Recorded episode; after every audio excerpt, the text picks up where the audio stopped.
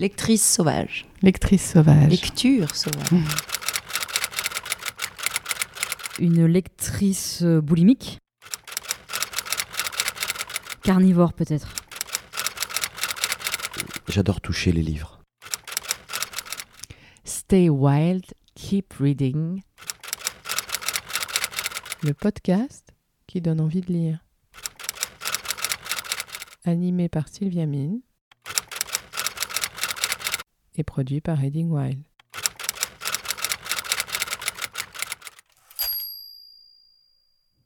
Arthur H, bonjour. Bonjour. Je suis très très très heureuse de vous rencontrer. Merci. Je suis fan depuis très longtemps, Ah oui. au moins depuis 1988 et le premier Ah bah album. oui, bah c'est- on peut pas être trop fan avant parce que je faisais rien. Et euh, j'ai toujours, toujours, toujours adoré euh, votre univers, votre poésie, euh, fantaisiste, euh, toutes ces chansons comme des petits contes que vous nous racontez, avec des musiques incroyables. Mm. Et, et je vous avoue que je me suis toujours, euh, j'ai toujours rêvé de pouvoir euh, échanger avec vous, pour aussi peut-être découvrir comment d'autres auteurs, euh, des textes, des lectures, Mm. avaient pu peut-être tisser ce lien avec la poésie, Ouais, avec la littérature. ouais, ouais, ouais. Alors sur Reading Wine, on a un petit questionnaire Oui. euh, qui commence, qui a une petite question comme ça un peu récurrente, qui est Arthur H, quel lecteur êtes-vous? Eh bien, je suis un lecteur euh, un peu euh, infidèle parce que ça m'arrive souvent de, de commencer des livres et de ne pas pouvoir les finir. et en tournée, je suis un petit lecteur. En, fait. en plus, là, j'écris un livre, j'écris mon propre livre, donc ça, ça demande énormément de temps, de concentration. Du coup, euh, je lis pas beaucoup, en fait. J'adore lire, j'aime lire, mais des fois, il me suffit de lire une page, un extrait pour... euh, pour faire partir l'imagination, pour entrer quelque chose. Je- voilà, je suis un, un lecteur euh, capricieux.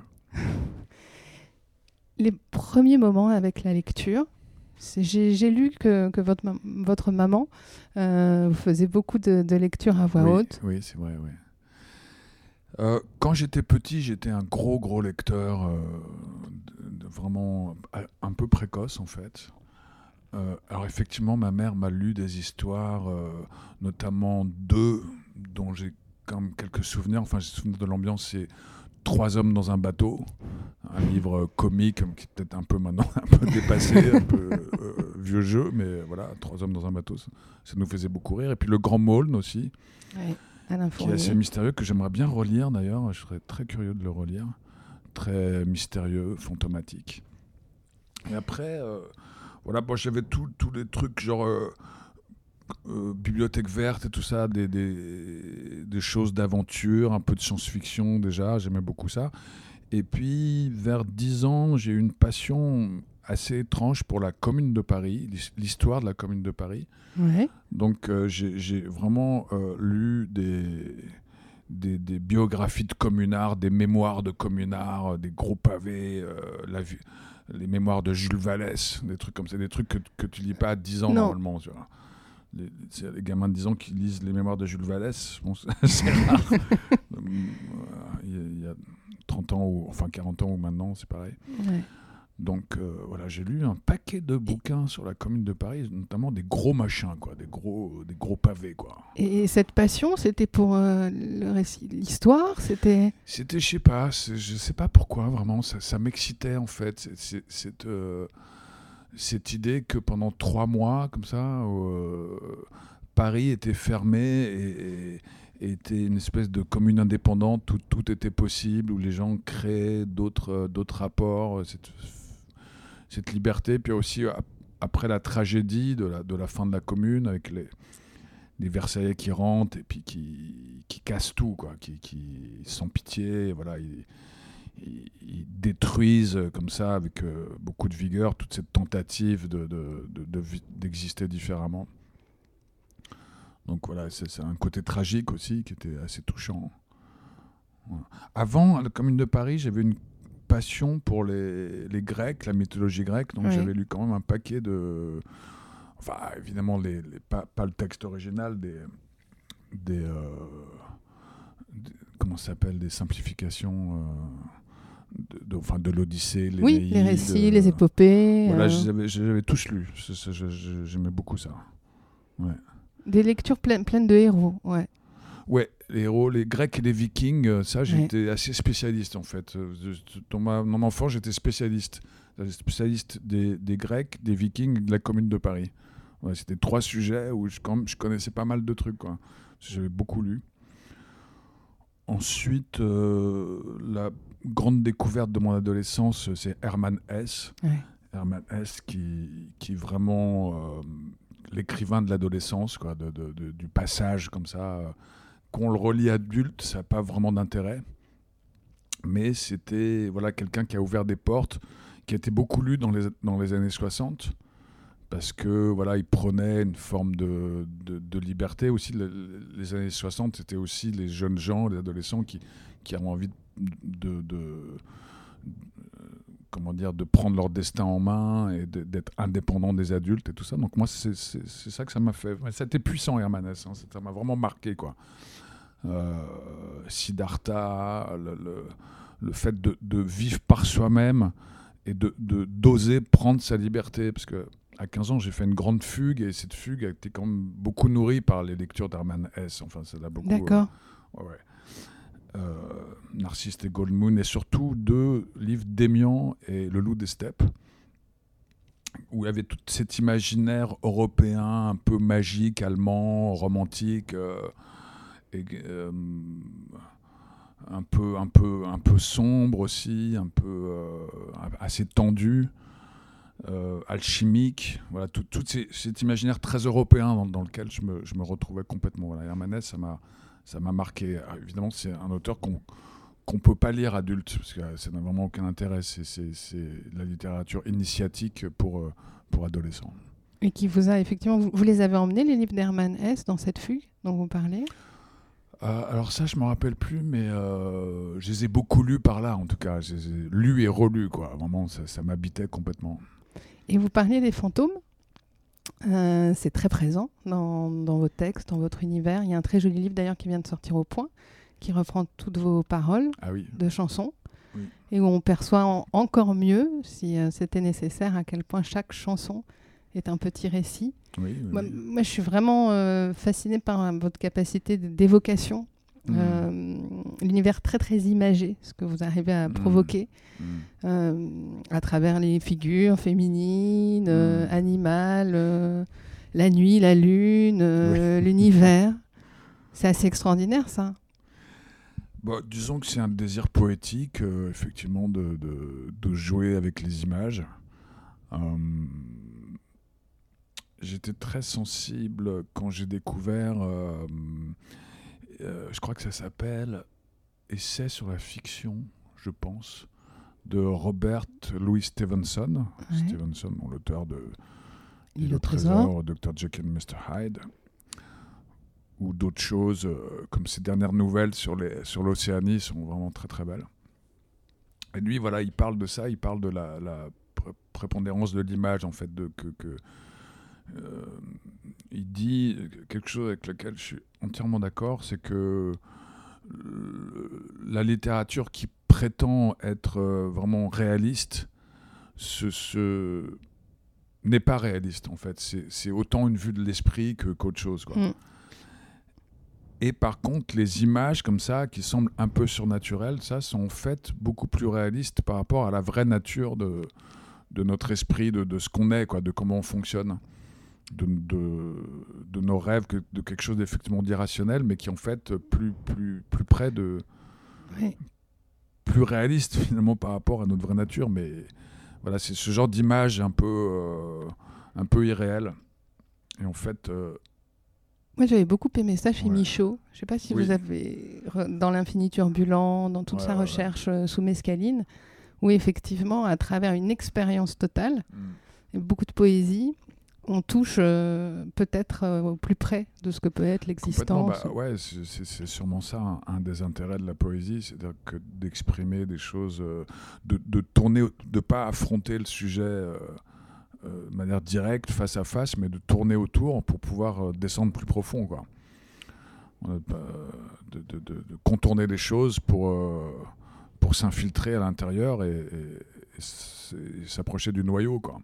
Donc la poésie fait ça, effectivement. Et puis je trouve que les images font ça aussi. Les images, elles font pas la morale, elles n'ont pas de message particulièrement, simplement elles expriment quelque chose de vibrant qui est là. Et donc, effectivement, quand j'écris des chansons, euh, ou même ce livre-là, euh, pour moi, c'est vachement. Enfin, c'est capital Oui.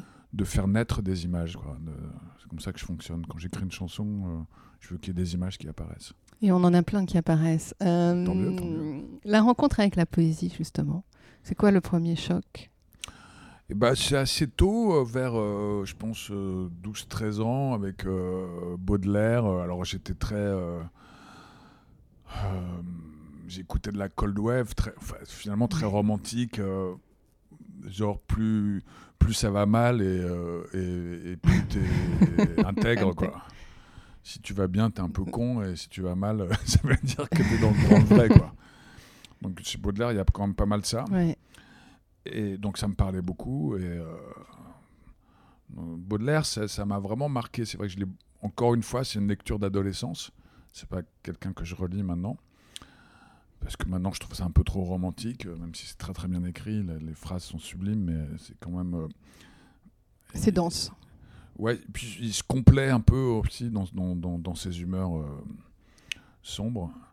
Mais euh, bon, moi, c'est quand même très très beau. Mais c'est vrai que ça m'a ça m'a beaucoup influencé quoi, dans, dans, dans le, le- les couleurs de la phrase, le rythme de la phrase, euh, ce, qui, ce qui son imaginaire aussi, féminin. euh, euh, quand il y a une espèce de déesse qui, qui Oui. marche sur, sur la géante, euh, ce genre de choses, là, ça ça ouais, m'a marqué ça. Oui, chez vous aussi, les femmes sont des déesses. Oui, oui, oui. Ouais. Donc Baudelaire, euh, ça, ça, ça m'a, j'ai beaucoup lu aussi. Après Rimbaud, bien sûr, et puis Artaud aussi. J'aimais beaucoup Ouais. Artaud. J'ai découvert un peu plus tard, mais alors Artaud, c'était aussi un choc, quoi. le- le- quand j'ai découvert les surréalistes, ça m'a. Et puis je me suis dit, ah putain, tout, tout ce que j'aime en fait dans la musique euh, euh, anglo-saxonne, anglaise et américaine, eh ben, il y a l'équivalent en littérature Oui. chez ces gens-là, quoi. Chez... Depuis Baudelaire jusqu'aux surréalistes et tout ça, il y a l'équivalent, mais malheureusement pas musical, uniquement littéraire. Alors moi, vous m'avez fait découvrir un poète, euh, c'est Gerasim Luka. Ouais. Euh, Prendre corps, euh, je crois. C'est un texte que vous avez mis en musique. C'était Ouais. l'album Baba Love. Oui, Ouais. Et euh, c'est incroyable. Cette, mis euh, en musique deux fois sur euh, que- comme un, peu, un peu comme une chanson, et puis euh, sur Lorderos, où là, je le Oui. récite plus. C'est un texte qui, ouais, qui est vraiment sublime, parce que je pense en, en partie, la, la langue maternelle de Gerasim Luka était le, le roumain. le roumain. Mm. Il parlait yiddish aussi, il était d'une famille juive. Et, et quand, quand il a décidé d'abandonner le roumain, parce que pour lui, le roumain, c'était euh, une société extrêmement euh, euh, conservatrice, ils sont, partis, ils sont passés du fascisme au communisme, donc avec beaucoup d'espoir, mais finalement, euh, Gerasim Lucas s'est aperçu que c'était la même chose. Mm. C'est-à-dire qu'il y avait une espèce de, de, de moralité euh, de bas étage, comme ça, euh, très, très intolérante, très prude, dans vraiment le mauvais sens du terme. Donc il s'est senti complètement enfermé dans sa propre culture. Et, il voyait bien qu'il n'y avait vraiment aucun échappatoire. Donc il allait en, France. Et puis là, le, français, pour lui, a symbolisé vraiment la liberté. Quoi, Et, mais aussi, euh, c'était quelqu'un d'indocile, d'insolent. Et il voulait, par, par exemple, il n'a jamais voulu avoir de, de passeport. Il dit Moi, je suis apatride, vous n'allez pas m'enfermer. Déjà que je me suis cassé de la Roumanie, euh, arrêtez de me faire chier avec l'identité. quoi. Moi, je suis multiple. Et, Oui. Et libre. Ouais, ce qui a posé des problèmes parce qu'à un moment on a voulu le renvoyer. Enfin, été assez dur ça parce qu'à un moment, euh, si, si tu peux pas être libre en fait en vrai. Ouais. Si Il y a un moment où ils te rattrapent, ils disent bah euh, non, tu t'as pas le droit, tu peux pas, on t'autorise pas à faire ça. Tu vois. Donc il pouvait pas voyager, ça, ça lui a pesé. Mais enfin bref, il, il a voulu euh, se sentir euh, libre avec le français aussi. Il l'a pas révéré comme la langue sublime, le français. Il, il a rentré, il est rentré dedans. Il a, il a mis des bâtons de dynamite partout, il les a allumés. Et puis il a joué avec le langage, comme je dirais, seul un étranger peut jouer avec, parce qu'il s'est senti complètement libre. Et, et aussi, il a entendu des sons que nous, on n'entend pas. Il a, il, a, il a écouté le français comme on- on- nous, on ne peut pas l'écouter, on ne peut pas l'entendre, parce qu'on est trop habitué. Donc euh, ça rend sa poésie euh, parfois assez extraordinaire. Et très, très accessible en même temps, par l'image, très universel. Ouais, ouais, ouais. il- très rythmique aussi. Alors, Oui. chez Gerasim Lucas, il y a aussi une grande violence. Quand même, c'est quelqu'un qui, je pense, qui avait euh, absorbé beaucoup de violence et dans, dans ce- cette espèce de bégaiement aussi de la phrase. Là, c'est, c'est quand même, euh, c'est pas, euh, c'est pas très, très doux, quoi. C'est vraiment, euh, ça, ça rentre de- dedans de façon euh, très, très directe. Et euh, c'est pas le français de Baudelaire harmonieux. Mm. Ça, c'est vraiment, il casse la langue, quoi.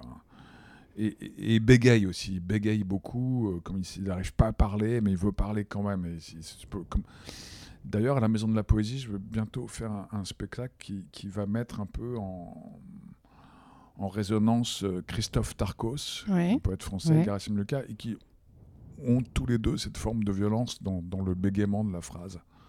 Parce que faut que ça sorte, mais ça va pas sortir de manière fluide, tranquille, ça va sortir de manière chaotique.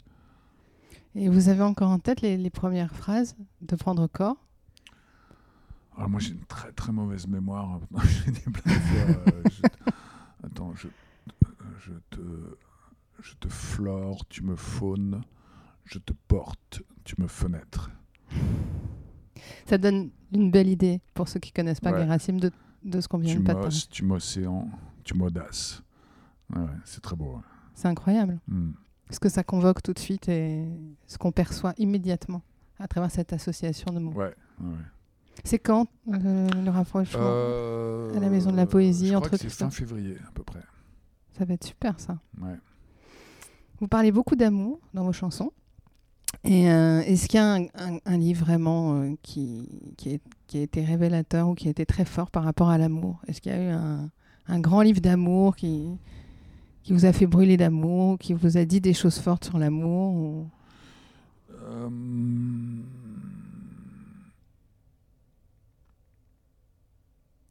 Là, tout de suite, non, je vois pas. Parce que les, chocs esthétiques euh, qu'on a dans l'adolescence, qui sont extrêmement nourrissants et qui, qui, qui, voilà, qui nous font grandir et qui nous, qui nous ouvrent plein de perspectives, bah, ils sont propres à l'adolescence. Après, euh, on est euh, après, on peut avoir des belles rencontres, mais elles elles sont pas aussi marquantes que, que, que ce genre de découverte, ce genre de, de disponibilité qu'on a intérieure euh, quand, on est, quand on est adolescent. Alors, je, je remets pas tout sur, l'ado- sur l'adolescence, mais simplement, c'est vrai que c'est, un moment où on est spécialement euh, euh, ouvert, disponible, prêt à recevoir plein de choses, prêt à être marqué par des choses, parce qu'on ne connaît pas, on découvre. Et ensuite, enfin, en, tout cas dans mon cas, ensuite, après, c'était plus de, de, euh, d'exprimer les choses que j'avais reçues, de- d'essayer de les exprimer à ma, à ma propre manière. Donc j'ai eu des livres, euh, effectivement, qui m'ont marqué, mais beaucoup moins, quoi. Mais pas beaucoup moins qu'avant. Et aujourd'hui, par rapport à ce qu'on vient de dire sur l'adolescence, euh, pourquoi lisez-vous? Qu'est-ce que ça vous apporte aujourd'hui? Une bulle, un refuge, encore beaucoup de connaissances? Eh ben, je lis euh, toutes sortes de choses. euh, Qu'est-ce que je lis hmm. Là, j'ai lu des biographies de Bach et de Ravel. Donc c'est parce que j'avais envie de comprendre des choses et tout ça. Donc ça, c'était très bien. Ça me permettait d'écouter la musique de façon différente aussi. Donc des espèces de gros pavés aussi que j'ai évidemment pas fini et que je lis de temps en temps. On n'est pas obligé hein, de finir un livre. Ça fait partie des droits imprescriptibles du lecteur. Ah si, j'ai lu cet été euh, des Philippe Cadic. Ah oui, Ouais.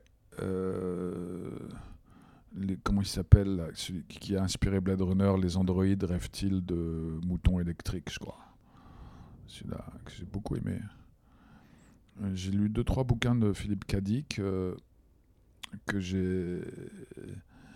Mais après, je trouve qu'on, enfin, c'est très très créatif euh, dans, dans ses idées qui sont vraiment folles et assez géniales. Dans l'écriture, c'est pas génial parce qu'il écrit ça un peu comme Pulp Fiction, quoi. Tu sens que c'est écrit assez vite comme ça. Euh, Et puis après, il se répète beaucoup une fois que tu as, lu deux, trois livres, tu vois les mêmes idées réapparaître, les mêmes obsessions, ce qui est normal hein, d'ailleurs. C'est pas une critique, mais. euh, voilà. Dans mon adolescence, il y avait aussi un auteur de science-fiction qui m'avait marqué, qui est Theodore Sturgeon, euh, qui est un peu l'ancêtre de Philippe. Dick, euh, qui a fait un, un livre que j'avais lu et relu aussi, Cristal qui songe. En fait, c'est de la science-fiction, mais dans un cirque. Ah. C'est un très joli livre qui m'a marqué aussi. Mais c'est pareil, si je le relis aujourd'hui, il me, il me marque moins que quand je l'ai lu à l'époque. Eh bien, merci Arthur H. Ouais, merci beaucoup. merci. Stay wild, keep reading. le podcast qui donne envie de lire. Animé par Sylvia Mine et produit par Reading Wild.